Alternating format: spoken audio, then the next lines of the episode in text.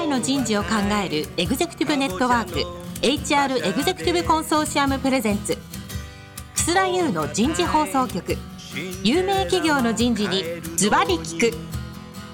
年間数百社の人事を訪問し続けている人事のスペシャリストでありシンガーソングライターとしても活躍する HR エグゼクティブコンソーシアム代表の楠田優が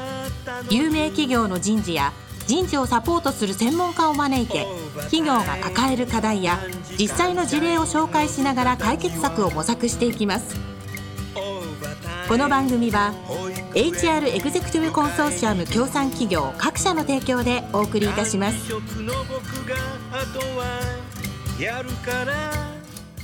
楠田優の人事放送局有名企業の人事にズワリ聞く。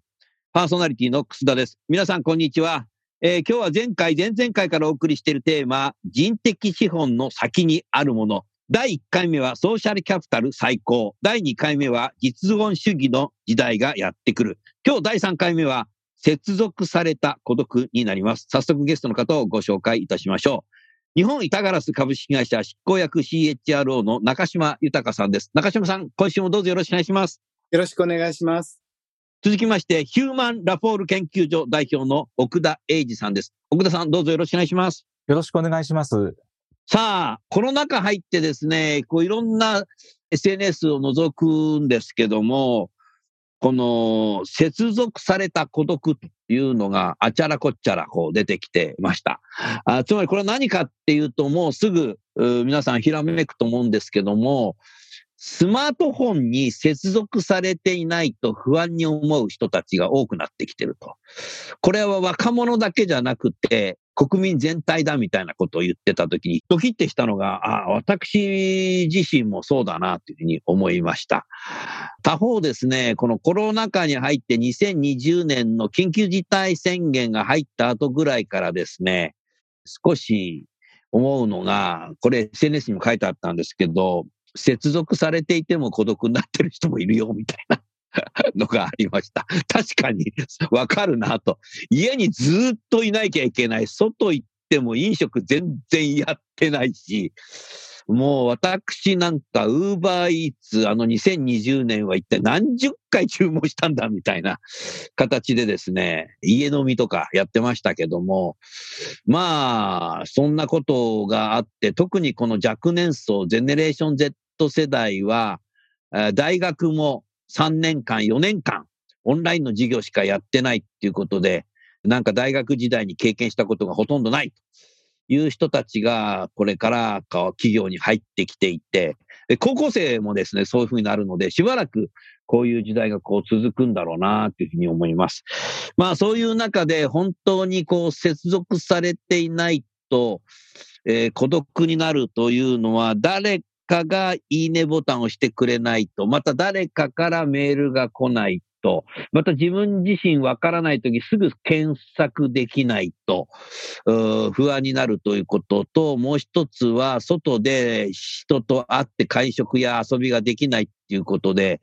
相当孤独な世界に入ってるかなと思ってます。で、これはまあ社会問題になるので、私たちはですね、それを少し人事に落とし込んで話を持っていきたいなと思いますけども、早速ですけど、中島さん、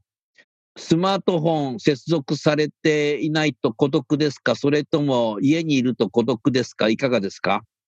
私はあの、その世代ではないので、別に孤独というのをそれだから感じるということはないですね。うん、ただ、あれですね、あの、孤独というよりも、おそらく会社の中で見てみると、その承認欲求が高まってるんだけど、うん、なかなかその機会がないねっていうのがあるんじゃないでしょうか。なるほど。はい。会社に対して、まあ実際の職場にいれば、まあ昔の話で言えば何かあったらすぐフィードバックもあるだろうし、そこで肩叩いてトントンよくやったねみたいなのもあるだろうし、そうしたところが今、オンラインの世界になってきて、あえて接続しないとそういうところで承認してもらえないっていうところがあるので、そういう承認欲求を満たされないという、なんでしょう、欲求不満が世の中に今増えてきちゃってるんじゃないかなという気がするんですね。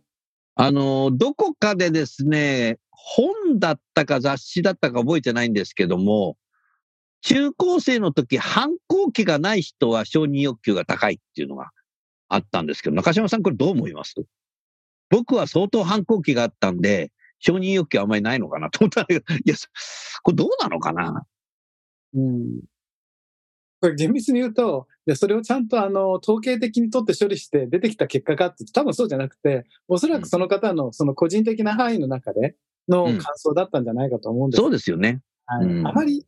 どうなんだろう、まあ、あんまり聞いたことないですよね。あの、反抗期強かったですかとか、そういうのはなかなか実証できないので難しいかな。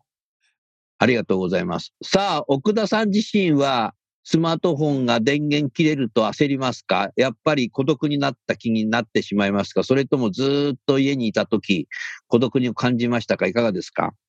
そうですね。私やっぱり、そばにスマホがないと、孤独ではないんだけど、そわそわしますね。そわそわする。うん。で、まあ、コロナ以前はね、あの、会社行ったり、なんかこう、どっかしらでスマホなんかなくてもね、あの、喋ってたり会議やってたからよかったけど、今そういうものがないですからね。そうすると、なんかこう、どっか自分以外のとことアクセスするとなると、やっぱりスマホが一番手っ取り早いんで、ついつい見ちゃいますよね。うん。ええで、これね、おそらく、あの、ストロークっていう言葉ありますよね。私ははい存在をに気づいてますよっていうストロークありますよね。うんやっぱりね、交流分析ね。そうそうそう。あの、ストロークが得られにくくなっちゃったんですよ。うん。はい。で、ストロークなしでは人間って生きられないと、まあ、交流分析の世界では言われてるんですよね。あの、奥田さん、少しストロークについて、プラスのストロークとマイナスのストロークも含めて少し簡単に解説していただけますか？あ、そうですか。じゃあ、あの、ストロークはですね、3つの切り口があるんですね。あの、一つは今、プラスマイナスと言ったように、肯定的ストロークと否定的ストローク。で、もう一つはですね、えー条件付きストロークと無条件のストロークうんがあるんですね。あとは精神的ストロークと身体的ストロークとあります。簡単に言うと、精神的、身体的のストロークの違いは体に触れるか触れないか、それだけです。で、これ。否定的がいいですよね。うんで問題はですね、条件付きか無条件か、これがすごく大きいんです。うんで例えばですね、会社の上司が、あ、君が作ってくれたプレゼン資料で発表したら、社長に発表したら褒められたよ、ありがとう。これ条件付き肯定的ストロークなんですね。なぜなら、褒められたからありがとうであって、怒られたらバカ野郎だったかもしれないわけですよ。それはだから存在を認めてるってことでね。一応、ストロークは全て存在を認めてるんですよ。あの、ストロークのない状態っていうのは無視されてる状態で、これが一番人間にとって辛い状態だから。もうそうなると、人間は否定的なストロークでも欲しくなるんですね。あの、否定的なストロークでも欲しくなる。あそうです。例えばあ、、それも否定的なものも認めてもらってるからね。そうそうそう。だから小さな子供がお母さんとスーパー行って、どっかのおばさんと話し始めて、自分が無視されてたら、店物をブワーって 荒らしたりとかですね。ああるあるある。そう。で、ストロークがね、欠乏してた若者が成人式で大暴れするとか、よくある話。なるほど、なるほど。ね心理学だね。うん。あの、実は条件付きか、無条件のストロークかっていうところなんですよ。で、条件付きっていうのは行動、doing に対するストロークなんですね。やったことに対する。で、無条件のストロークっていうのは存在そのものなんですよ。うん。being に対するストロークなんですね。これが一番。効果的でもあるし、ものすごい人を苦しめるものにもなるんですね。え例えば、存在自体、もう上司からですよ。あいつと同じ部屋で同じ空気吸いたくないと思われてたらどどうなります？こんな辛いことないですよ。なんとか上司に褒めてもらいたくて提案しても、もう見せる前から却下されると分かってる関係ですね。はい。なるほど。もう大変辛いはずですね。存在自体否定されているわけですから。これよく奥田さんが以前言ったことあるのが、なんかこう、ミーティング中にさ、誰かが違う異論言おうとすると、お前今、まああいつが喋ってんだから、お前ここで口挟むべきじゃないっていう上司がいたりすると、うんこれはダメだっていうことをよく言ってたけど、そこですかね？えっとね、それは doing に対するストロークだから条件付きだと思うんですね。あ、それ条件付きか、それは。うんうんはいうんあの、無条件っていうのは、の例えば肯定的ストロークは、例えば、まあ、全ての母親じゃないですけど、母親の愛情は無償の愛ですよね。うん。お兄ちゃんは高等学校の受験ね、合格したから、お兄ちゃんにはお母さんは愛情を注げるけれけれど、妹であるあなたは中学校の受験失敗したよね。お母さんあなたになんか愛情を注げないなんていう母親、まずいないんですね。いないな。うん幼稚園の各駅校で一等、一位だろうがビリだろうが走り終わったら頑張ったねって抱きかかえる。ここれが無償の愛です。はい。うんでそれが大事なんだけども、うん。こうまあ、簡単なね、無条件の肯定的ストロークは朝の挨拶ですね。おはよう、おはよう。もう誰にも均等に言いますよね。はい。あはいなるほどな。そうするともう先週は哲学学的な話になってたけど、今週はかなり心理学的な 交流分析から来たか。なるほど。ね面白いね。はいだから接続されていない孤独ってのはよくわかるんですよ。ストロークが減るから。ただ、うん今回あの、楠田さんがもう一つ、接続されていても孤独っていう、うんここはなんかちょっと別のな何かなんですかね。うんうんうん何かを、ストロークを期待してる、せ接続してないと来ないからなんじゃないですかね。ああ、そういうねいう意味では、相手からストローク理論で説明できてしまいますね。そう。うん。あの、マザー・テレサがこう言ってた有名な言葉で、人間にとって一番辛いことは、病気でも飢餓でも貧困でもないんだと。無視されることなんだ。ストロークがもらえないことなんだっていうことを言って言ってたわけなんですけども、うん。もうストロークがもらえないと、それだけで病気になっちゃうんですよね。そのくらい大事なものだと。うんなるほど。そうすると接続されているのに、仲間に入っているのに自分は仲間になりきれていないとか、繋がってるはずなのに、心は繋がっていないとか、そういうことなんですかね。うん。まあ、昔だったら、固定電話でかかってくると嬉しいねって長電話した自分はいたし、うん。でも電話機がうちはなかった時代もあって、やっと家に電話を来た時にすごく嬉しかったことを思い出しましたけどね。今固定電話なんかないけど、なんかそういう人が増えちゃって、若い人たちがそういうの増えてんじゃないかなというふうに思いますよね。中島さんなんか今の奥田さんの話を聞いてていかがですか？そうですね。あの、昔はあの、ストロークが多すぎて、職場の中でリアルに会ってる時は、ああ、そうそで、出張行く時って今と昔全然違うなと思ってたんですけど、昔ってあの、出張って行くとみんなほっとしてたんですよね。う。うん。いわゆる、それこそストロークがなくて自分で自由にしてられて、その自由をエンジョイして、で、まあうん大体あの、仕事が終わったぐらいに電話入れて帰りますみたいな感じで、それがだんだん通信手段が発達してきて、80年代ぐらいだと行くとポケベルなんて持たされて、そうすると呼び出されて、今度はこっちから電話しなきゃいけない。まあただ要件はわかんないんで、そこは無視することができますよっていうのがあって、それが今はもう、どこ行ってようが四六時中繋がってるんで、無視できないじゃない。うん、ただ、そうなんだけれど、繋がっているんだけど、特に何も、こう、ね、普通はコメントがない、コミュニケーションは、まあ必要がなきゃないじゃないですか。そういう状態の時って、すごい心理的な負担はあるんでしょうね。繋がってるんだろうけれど、何か解放はされない、解放されないんだけれど、いつ何を言われるかわかんない、どうしようみたいな。そんな心理的な脅迫感ってやっぱあるのかなという気がしましたね。うんあのー今中島さんが話していて思い出してたんですけど、もうかれこれ40年ぐらい前、37、8年前かな、記憶ないんだけども、職場で自分が電話を取ってたらですね、ちょっとクレームっぽかったんですよ。で、僕に対するクレームじゃないんですけど、私がいろんなことでね、それを聞いて、はいはいっつって、いろいろ僕なりになんかこう弁解もくっつけながらいろいろこう、あれして解決はして電話を切った後に、課長に呼ばれたんですよ。クスだとかっつって。お前、今のあの発言は何だとかさ、どんなお客なんだと。ちょっと俺に説明しろって、こまあ、お前、ああいう説明じゃってもうちょっとこうしたらいいんじゃねえかとかっつったら、部長まで来ちゃってさ、いや、お前課長、それは違うぞ、お前とかって言い出しちゃってさ、結局さ、楠田の声でかいんだよねって話になっちゃったりとかさ、しながらさ、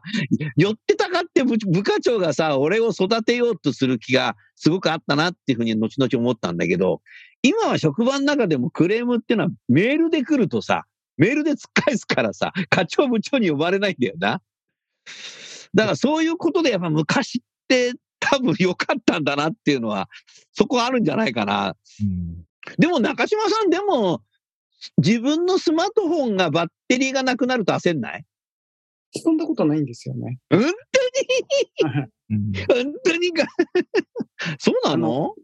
多分どっか非常に不便なところでそうなったら焦るのかもしれませんけれど、だってそのスマホにだって重要な仕事のあれとか来ない？あその時はもう仕方がないねって開き直ればいいだけだなと思ってるんで、それなんですよね。よ結構それって見ることが多くて、その、何か連絡中島さんは自分の弱みを見せないな？そういうことじゃないの？いや、あの、人によるんだと思うんですけど、よくあるのは、しょっちゅう怯えてる人って言いますよね。だから、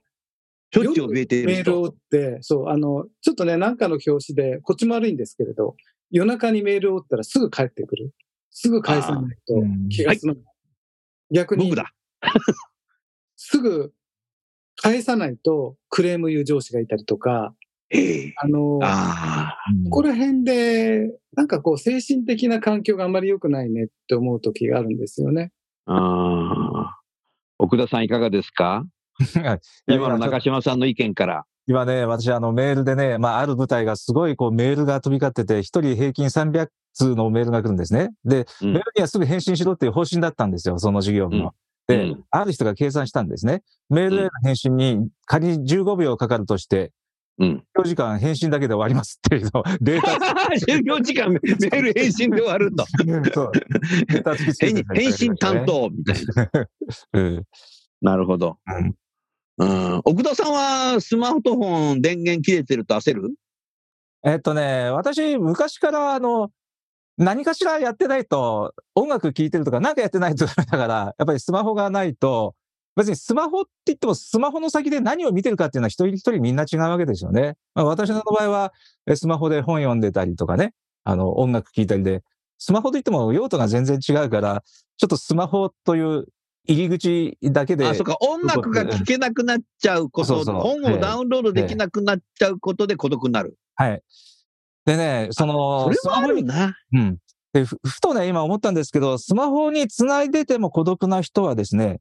えー実はスマホだけじゃ全然足りてない可能性があると思うんですよ。というのはね、私はあのサンプル数少ないからまだ統計として言えるかどうかわかんないんですけど、あのタイプによってちょっと違いがあることが分かってきたんですね。まあうん、仮にざっくり外交タイプと内向タイプで言うと、やっぱり外交タイプの人っていうのはスマホじゃ足りないんですよ。やっぱり直に人間と接しないとダメなんですね。それ俺かな多分そうじゃないですか。ズームの講座も、みんなこう終わったら画面真っ暗になって、消えて消えてて、最後自分一人のこと終わっちゃう。それが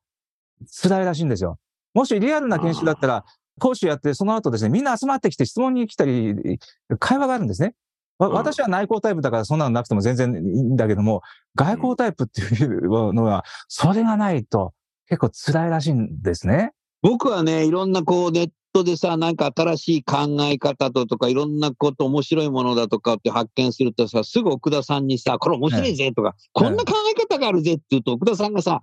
メールでフィードバックしていくんじゃない？そうだ、ほとんどその後電話でさ、1時間ぐらい議論すること結構あるよな。ええまあ、多くは私があの講義中に来るんですよね。だから、なかなか返信できなくて。あ仕事中に来んの？しょっちゅうそうですよ。あ、また仕事中申し訳ございません。でもね、ちょっとね、隙をお見て、詫び申し上げます。えあの返信してるんですけど。うん相手のこと考えないからね、ええ俺ね。あの、平気で夜中お電話いただき、どうもありがとうございます。すいません。いや、僕さ、結構さ、最近だとロンドンに駐在している人事リーダーズスクールの卒業生とかさ、ひどい時はブラジルのサンパウロに駐在してる人とか、12時間時差違う人に電話したりするから、別にさ、ちょっとなんかこうメンタル的に弱くなってさ、眠れないっていうことじゃないんだけど、思いつくとすぐ電話したくなってさ、今サンフランシスコ昼飯食ってっから電話しちゃおうとかさ、なんかそういう、結構変だよね。だから僕自身もやっぱ接続されてないと不安なのかな。うんなんか思いついたらすぐ行動しないとダメな性格っていうかそういうふうになっちゃってんだね、僕はね。あ多分そうなんでしょうね。あの、最近ね、あの、脳科学のブームで幸せホルモンの話題って多いじゃないですか。セロトニンとかドーパミンとかオキシトシンとかね。で、うんオキシトシンってどういう時オキシトシンという幸せホルモンが出るかっていうと、例えばですね、積極的に人を褒めたり、感謝の気持ちを伝えたり、要するに、あと褒められたり、それに褒めても褒められても、これ言い換えるとですね、ストロークを与えてもストロークをもらってもですね、オキシトシンって出るらしいんですね。うん。だから、なんかやっぱり逆に言うと、スマホだけだと足りないんじゃないかと思うんですよ。幸せ。ああ。セレトニンにしても、ドーパミンにしてもね、オキシトシンにしても。まあネットの情報って薄っぺらいっすよね。でもそれをきっかけに中島さん議論が大切だって先週言ってたけど、議論ができるんだよな。うん。で、それ、僕の場合、それで関連の本を買って読むっていうのはありますね。うん。だから本って、例えば中島さんさ、最近人事の方って、人事の本しか読まない人がすごく多くて、同じ領域ばっかり読む人もいるんだよ。SDGs の本全部読みましたとかね。リーダーシップの本を50冊読みましたとかね。ジョブ型って書いてあったら全部読みますとかね。なんか人事の本しか読まない人が来るんで、僕はね、前々から言うけど、やっぱね、哲学だとか歴史だとか心理学についても勉強をしないと議論できないですよ、まあ今日のラジオ番組はまさにそこになってるけども、だ人事の本しか読まない人ってすごく増えてるんだけど、僕の場合はちょっとネットでなんか面白いことを言っている社会学者とか言うと、その人の本買ってみたりとか、あーやるんだよね。だからネットは、そもそもなんか自分が学習していくのなんかきっかけを作ってんじゃないかなって俺は思うな。だからそういう意味では僕自身は接続されてないと、多分人事の本しか読まなくなってたかもしれない。うん。そうすると、中島さん、奥田さん、少しこう、私たち人事として、やっぱり重要だなと思うのが、この接続された孤独というものが、どちらかというと、若い人たち、若いって言っても僕70だけ若いと思ってますけど、そこの議論じゃなくてね、えーだっていうふうに考えたときに、やっぱり、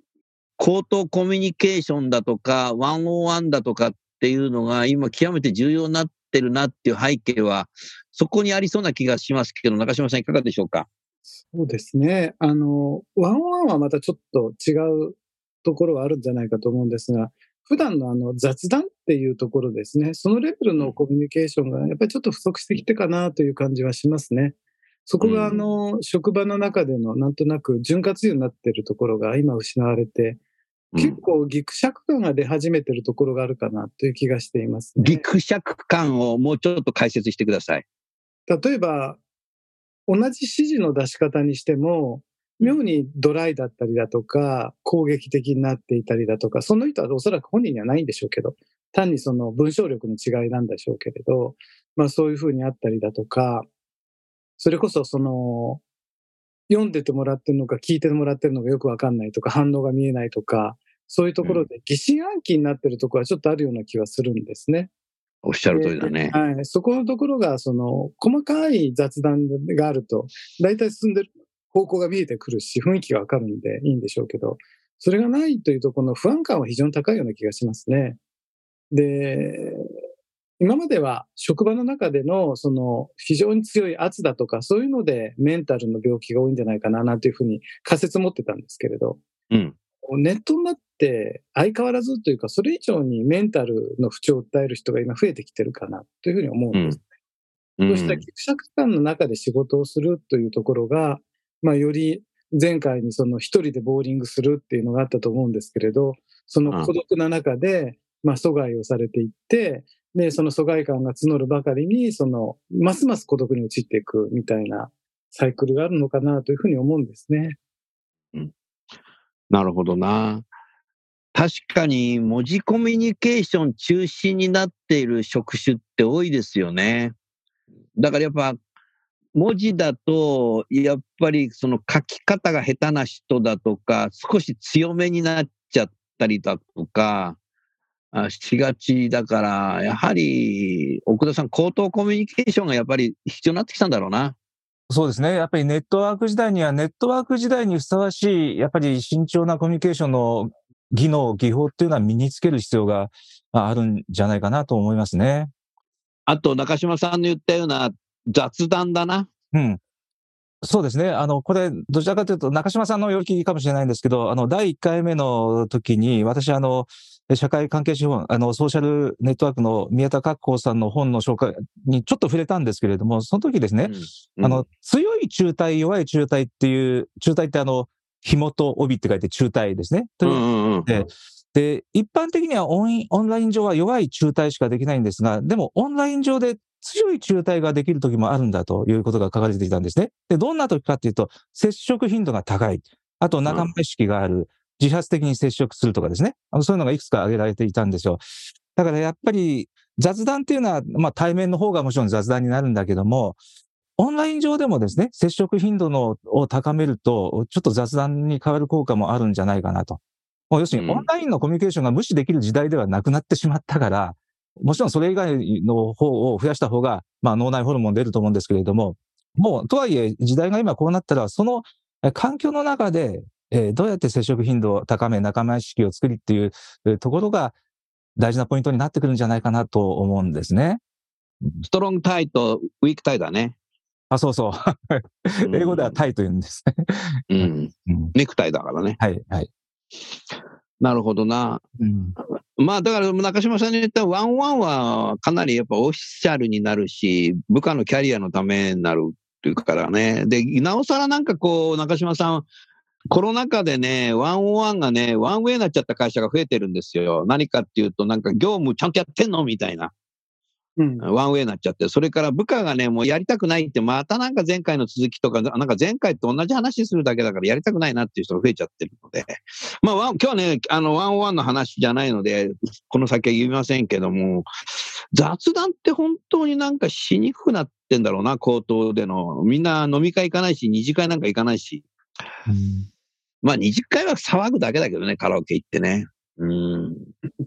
雑談って結構難しいんですよね。私結構苦手で。ただいまより雑談を開始いたしますとかって言わないしな。ええ例えばプロ野球、私あんまり興味ないから、プロ野球野球絡みの雑談できないし、うん。なかなか難しいですよね。うんうんああ。雑談で言うとね、あの、今からもう9年、10年前に、あの、フロリダのフォートローダーデールっていうところで、大きな人事のカンファレンスがあって、僕なんか仕事で行ったんですけども、ニューヨークから国内線で3時間もかかるんですよ。で、US だけの人事かと思ったら、あの、大西洋側であるから、UK の人事もいっぱい来ていてね、で、ホテルに隣接でスポーツバーがあったんですよ。で、行くとこないんで、ビーチ沿いだから、もうビーチなんか行ったってさ、アベックしかいないから、スポーツバー行ってみたらね、面白かったのがね、野球が始まったらね、アメリカ人がすごいさ、あの、雑談してんだよね。で、もう真剣になってて。でね、サッカーが始まったらね、UK の人たちがね、みんな盛り上がってね、こんなにアメリカ人と UK 人、あの、イギリス人って分かりやすいんだっていうのがあったけど、スポーツバーの雑談っていうのもいいなと思ったけど、最近やっぱそういうね、夜もそうだけど雑談する場所っていうのが少なくなって、雑談しなくてもなんか繋がって安心しちゃう人たちも増えちゃって、雑談経験したことないくなっちゃってるんじゃないかなと思ったね。うーん、雑談やっぱりいいっすよね。だからあえてやっぱり人事がそういうことをやっていくっていうのが重要なのかもしれないね。うん。まあ、一部の会社では、あの、構造化された雑談というか、あえて雑談タイムみたいなのを設けたり、本当に構造化された雑談？雑談みたいな時間をわざともう、あれどこでしたっけ？リクルートとかですか？あの、必ず、オンラインでやんの？世話場、あ、いや、もう昔からそういうカルチャーがあるんで、ああ。だから15分間雑談やりましょうとかって言って、やるような会社もあるでしょうし、あうん。の、社内のオンライン飲み会なんか最近ってあんまり聞かなくなりましたね、リアルが復活してきて。で、うん。コロナの一番ひどい頃はそうやってなんとなく雑談の機会をというふうにやってたんですけれど、うん。かえって今コロナから復活してきて中途半端ですね。あの、会社行くと3割ぐらいしか来てないし、別に飲み会に行く場合もあるけど行かないし、みたいな、ちょっとなんか中途半端な感じになってきて、かえってなんかそういうこう非公式な会話ができたかなというふうに思うんですね。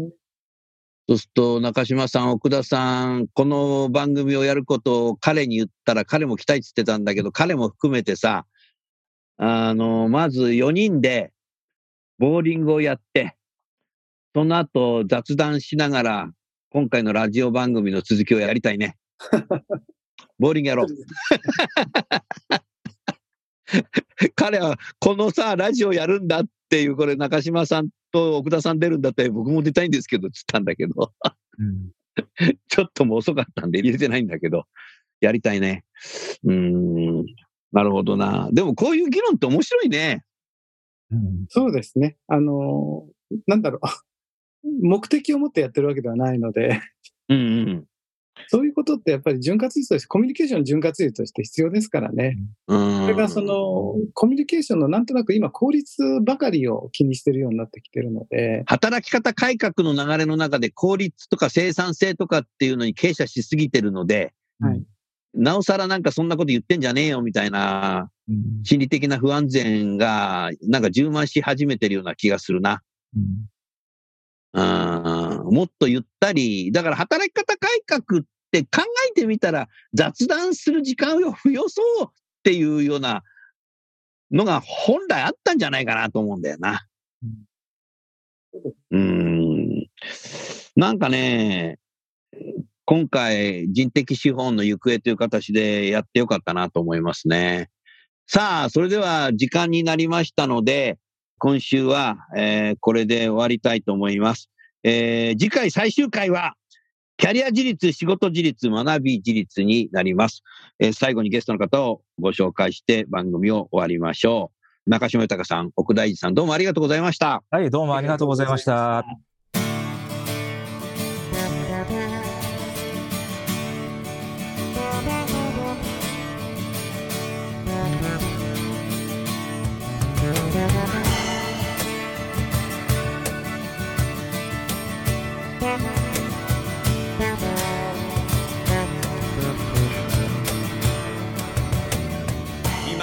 今日のお話はいかがでしたか？楠田祐の「 The Times Will Change 時代は変えられる」とともにエンディングといたします。この番組は日本最大級の人事ポータルサイト HR プロのウェブサイトからもお聞きいただくことができます。HR エグゼクティブコンソーシアムでは月例勉強会や分科会などを通して人事エグゼクティブの方々の共通の人事課題に関する本音の議論の場を提供しています。ご興味がある方はぜひウェブサイトをご覧ください。この番組は HR エグゼクティブコンソーシアム協賛企業各社の提供でお送りいたしました。楠田優の人事放送局有名企業の人事にズバリ聞く。それでは来週もお楽しみに。変えら